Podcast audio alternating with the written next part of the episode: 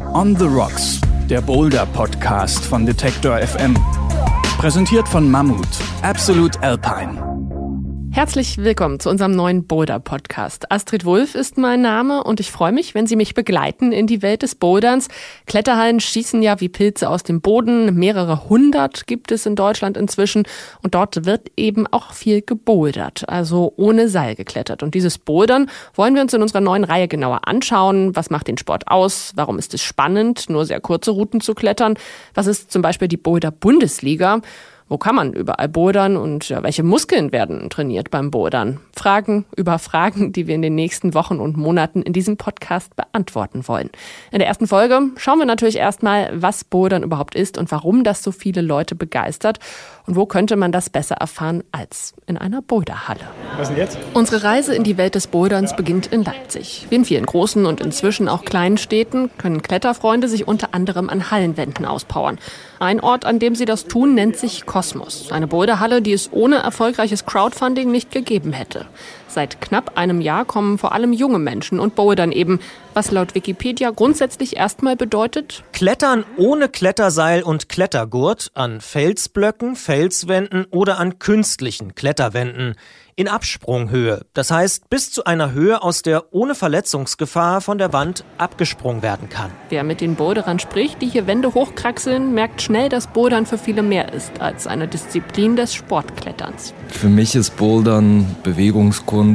Bouldern ist Kreativität, Probleme lösen, aber auch mit seinem eigenen Körper umgehen können und seinen Körper bis ans Limit treiben. Leonid Nazarov klettert seit vielen Jahren. Am liebsten erklimmt er echte Boulder, also echte Felsblöcke an der frischen Luft. Aber weil das nicht immer geht, verbringt er auch viel Zeit an künstlichen Wänden.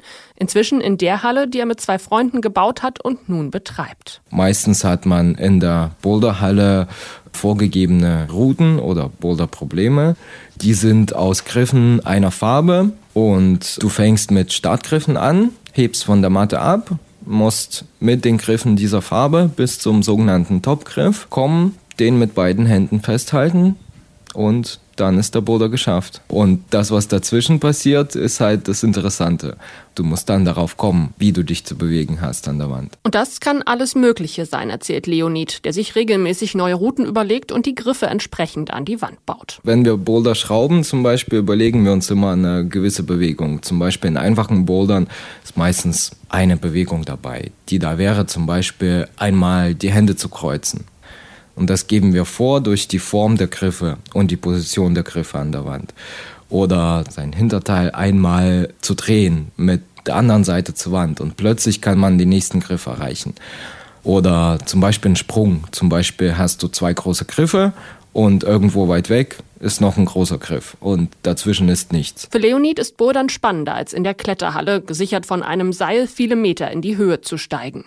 Die Anforderungen seien unterschiedlich. Beim Seilklettern hast du meistens als Anfänger eigentlich mit der Angst, nach oben zu kommen, zu kämpfen und nicht mit der Bewegung in der Wand die großen Griffe kann man eigentlich immer festhalten. Beim Bouldern geht es nicht hoch hinaus. Dafür sind umso mehr Konzentration, Körperspannung und Kreativität gefragt. Wie eine Route am besten gemeistert werden kann, finden viele gern gemeinsam mit anderen heraus. Deshalb sind Boulderhallen oft auch ein Ort, an dem Kletterbegeisterte sich stundenlang aufhalten und ihre Freunde treffen. Für manche ist Bouldern auch mehr Lebensstil als Trendsport. Was Bouldern für die Leute alles bedeuten kann, zeigen die unterschiedlichen Antworten allein in einer Halle an einem Abend. Eleganz und Anstrengung vereint. Bouldern ist körperliche Freiheit, sich in alle drei Koordinatensysteme zu bewegen und auch Ausgleich und Endorphine. Körperrätsel lösen. Du versuchst jede Route, ist quasi wie ein Rätsel und die Frage ist, wie musst du deinen Körper bewegen, um sie schaffen zu können. Das heißt, das ist Sport für den Kopf und den Körper. Man kriegt seinen ganzen Kopf frei, weil man sich nur auf die Strecke konzentrieren kann. Und äh, das ist sehr meditativ. Für andere Sportarten geht man trainieren und Bouldern äh, lernt sich beim Machen. Und beim Bouldern werden tatsächlich wieder so Kinderträume wahr. Also ich bin äh, als Kind ständig auf tausend Bäume im Wald vor der Haustür geklettert und das habe ich jetzt wieder gespürt. Ich habe halt einen Sport gesucht, der sich nicht anfühlt wie Sport. Und da ist es halt eine perfekte Mischung zwischen Herausforderungen. Du tust was für deinen Körper und es macht aber Spaß. Gerade im Sommer bietet es sich natürlich an, nicht nur in der Halle, sondern draußen in der Natur die Felsen zu bezwingen. Leonid macht das so oft er kann. Das ist ein bisschen anders bouldern als das Hallenbouldern. Du kannst da nicht auf einen Rudenschrauber schimpfen, dass du den Boulder nicht schaffst, sondern das hat die Natur erschaffen und es gibt keine zwei identischen Boulderprobleme auf der Welt. Das heißt, es ist immer anders, es ist immer unterschiedlich und es wird immer irgendwas anderes von dir verlangt. Und das ist natürlich auch ein sehr schönes Gefühl, da etwas zu schaffen, was die Natur gemacht hat und wo man anfangs denkt, boah, da kann ich niemals hochklettern. Wer nicht bis zum nächsten Steinbruch oder Bouldergebiet fahren kann, aber trotzdem draußen klettern will, der kann es machen wie Tim Jakobs. Der junge Mann klettert an Brücken, Mauern und Gebäuden hoch. Bildering heißt das im Fachjargon.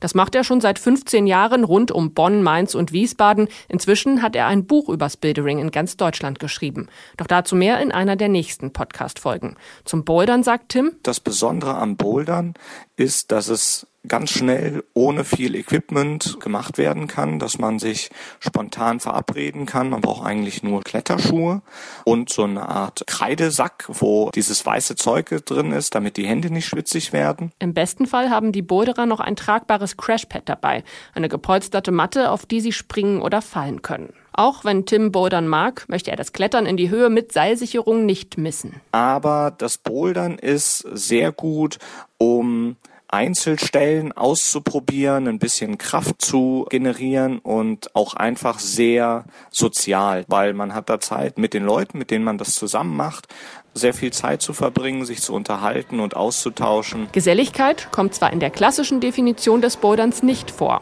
aber wenn man Tim und den Boulderern im Kosmos zuhört, dann geht es offenbar auch nicht ohne sie. Ja, für mich ist es eigentlich eine Gemeinschaftsaktivität, weil man viel mit Freunden was machen kann, über die Routen diskutieren kann. Das ist einmal die Woche ein festes Date, wo man Spaß hat, äh, möglichst noch was mit Leuten macht und ein bisschen seine Grenzen austesten kann. Das ist für mich Ergänzungssport, weil ich mache ziemlich viel Kanu-Rennsport und mit den Kollegen vom Kanu-Rennsport einfach danach bouldern zu gehen, ist schon ziemlich witzig. Für mich ist das ein Freizeitsport und hat für mich auch viel mit Kommunikation zu tun, weil man sich mit Freunden trifft meistens und das zusammen macht. Für mich ist das nicht so ein Einzelsport. So klingen sie also, begeisterte Boulder-Fans. Und unsere neue Reihe zum Bouldern, die können Sie natürlich auch als Podcast abonnieren oder direkt in der Podcast-App von Apple, bei dieser oder bei Spotify hören. In der nächsten Folge geht's dann um die Basics. Da spreche ich mit einer wahren Kletterkoryphäe und wir klären, was es mit dem Spiel mit der Katze auf sich hat und wie das beim Bouldern helfen kann. On the Rocks, der Boulder-Podcast von Detektor FM.